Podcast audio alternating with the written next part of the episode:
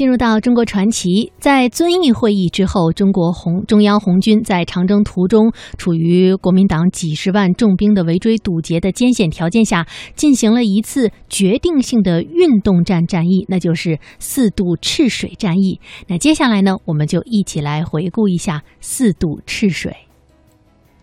赤水位于贵州省西北部，赤水河中下游，与四川省南部重庆接壤。是贵州通往四川、重庆的重要门户。赤水山川秀丽，风景优美，全市森林覆盖率百分之七十六点二，居贵州省第一位。赤水风景名胜区是国务院唯一以行政区命名的国家级风景名胜区，素有“千瀑之市”“丹霞之冠”“竹子之乡”“梭罗王国”的美誉。赤水因美丽而神秘的赤水河横贯全境而得名。更因中国工农红军四渡赤水以及赤水丹霞世界自然遗产而扬名中外。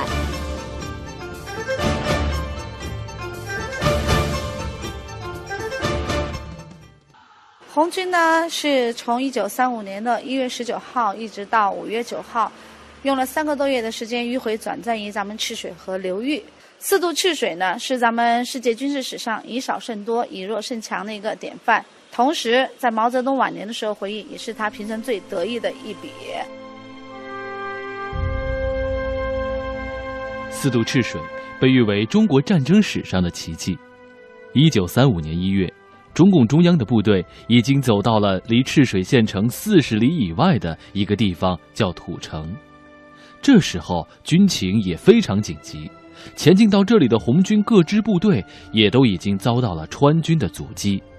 随后，中央政治局在战斗还在进行的时候，第一次在这种情况下开会。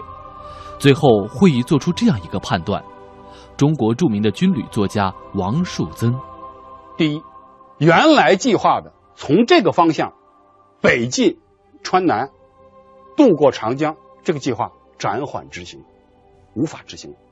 第二，为了保全红军，不能和川军再打了。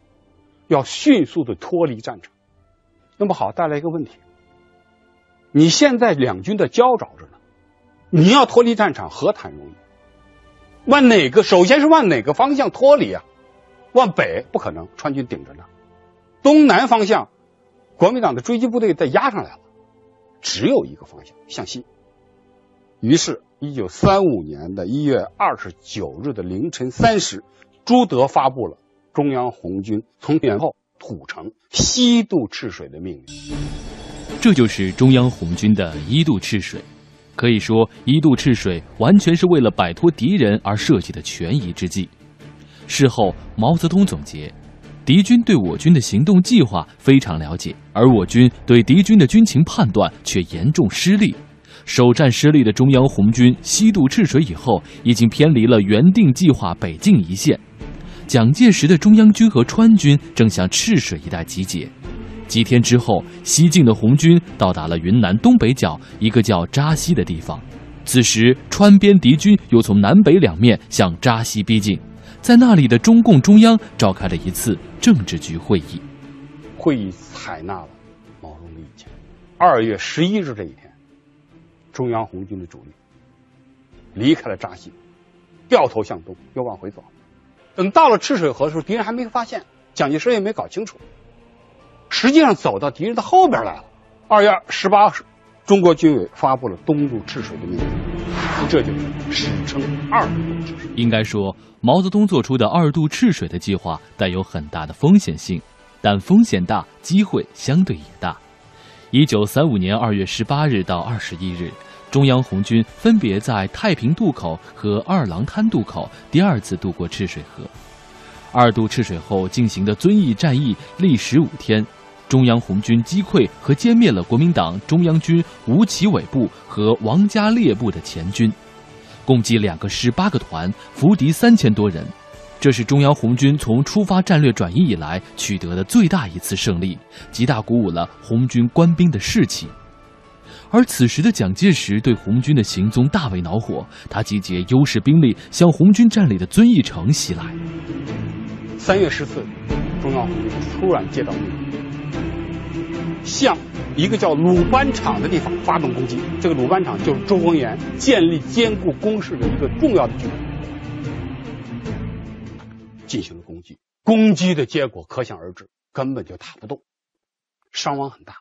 此时，蒋介石指挥多路敌军向遵义、鸭溪一带合围而来。但是，在这个时候，十六日黄昏的时候，攻击鲁班场的红军突然接到了一个命令：放弃鲁班场，向西渡过赤水，这就是三渡赤水。但这个三渡赤水命令下达的时候，只有非常细心的人才能看出不一样。他特别强调，这次再渡过赤水，谁也不许走远了，顶多在二三十里的范围之内找个树林子隐蔽起来休息待命。这时候就明显的知道，毛泽东在策划三渡赤水的时候，已经把四渡赤水想好。四渡赤水无疑是在毛泽东的指挥下，红军创造了一次军事的奇迹，是一场斗智斗勇的模范战例。在长征、在四渡赤水的过程中，毛泽东留下了一首诗，这其中的场景正是描写四渡赤水悲壮氛围的。西风烈，长空雁叫双晨月。双晨月，马蹄声碎，喇叭声夜。雄关漫道真如铁，而今迈步从头越。从头越，苍山如海，残阳如血。战士双脚走天下，四渡赤水出奇兵。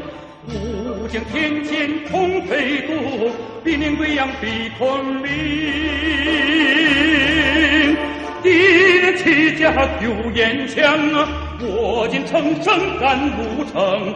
调虎离山西金沙呀，毛主席用兵真如神，毛主席。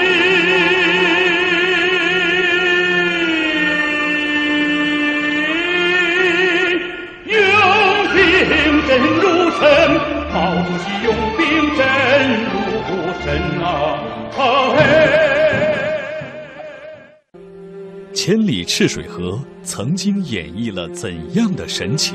红军呢，用了三个多月的时间迂回转战于咱们赤水河流域。今日红色城又在谱写着怎样的奇迹？这样的话，农民就靠竹子，征收都在三千块钱以上。丹山赤水，红色之城，魅力中国，走进赤水。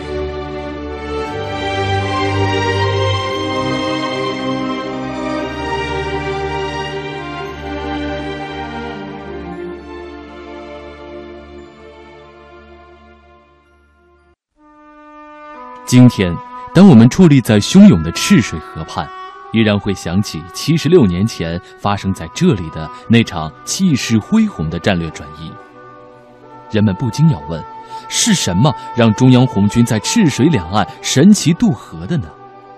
当地百姓的拥戴是红军当年取胜的重要因素。那么，同时呢，我们也要指出来，因为赤水这个地方呢，一直是属于贵州的一个开放的一个门户，靠近四川比较近，而我们这边的话呢。咱们的党的痕迹呢是最早的，最早呢，整个贵州在咱们赤水呢成立了第一个党支部，就是咱们的赤河特支，就是赤水和合江的一个特支，在一九二九年成立的。当时呢是由叶校和文庙这样来慢慢的来宣传这个咱们的这个马克思主义这个思想的，是这样的慢慢的建立起来的。当年的四渡赤水其实不是发生在现在的赤水市，而是赤水河流域。哎，在赤水河流域，在咱们赤水市呢，有两个地方，一个是土城，一个是元和，就是一渡的渡口在这儿。但是呢，这红军四渡赤水并不仅仅只有四个渡口，一共有二十二个渡口之多。其他的，比如说红一师，它是属于红一军团红一师和红二师，属于先头部队，先进到咱们赤水，渡过赤水河这一段的话呢，它也是有渡口的。比如说咱们的丙安渡口。咱们的丰溪渡口，这些都是他们当时的渡口，这也是红军四渡赤水的其中的渡口。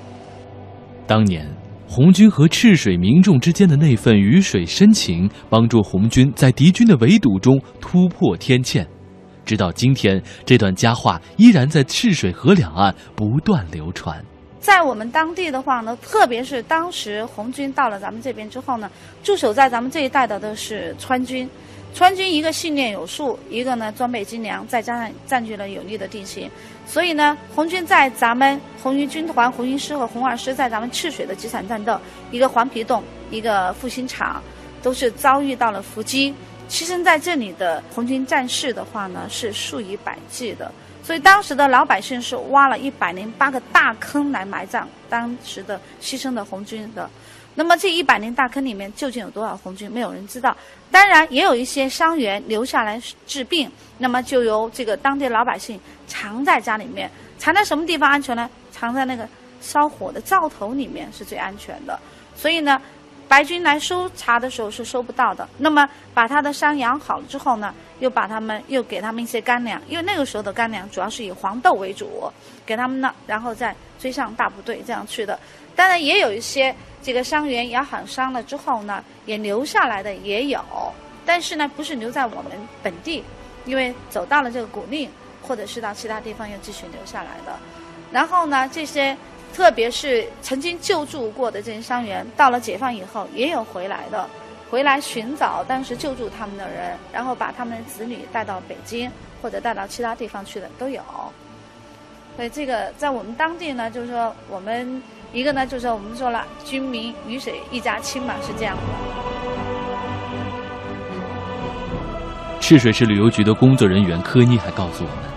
当年红军四渡赤水的船只很多都是百姓自发制作的，他们就地取材，用当地的竹子制作了一艘艘精致的竹筏来送红军渡过赤水，足以见得赤水人对红军的拥戴。因为当时红军四渡赤水的时候用的是船桥并用，一个呢搭桥的话呢，一共是用竹子来搭；另外一种呢就是老百姓把自家的门板拆下来，由工兵。先到河里面去，然后搭到肩膀上，然后这样子过的，叫船桥并用。也有其他的是撑船过的，也有。老百姓为什么会这么拥戴红军呢？因为呢，红军每到一个地方就是开仓放粮分盐，老百姓呢是就想着能够打天下，让自己呢过一点好日子。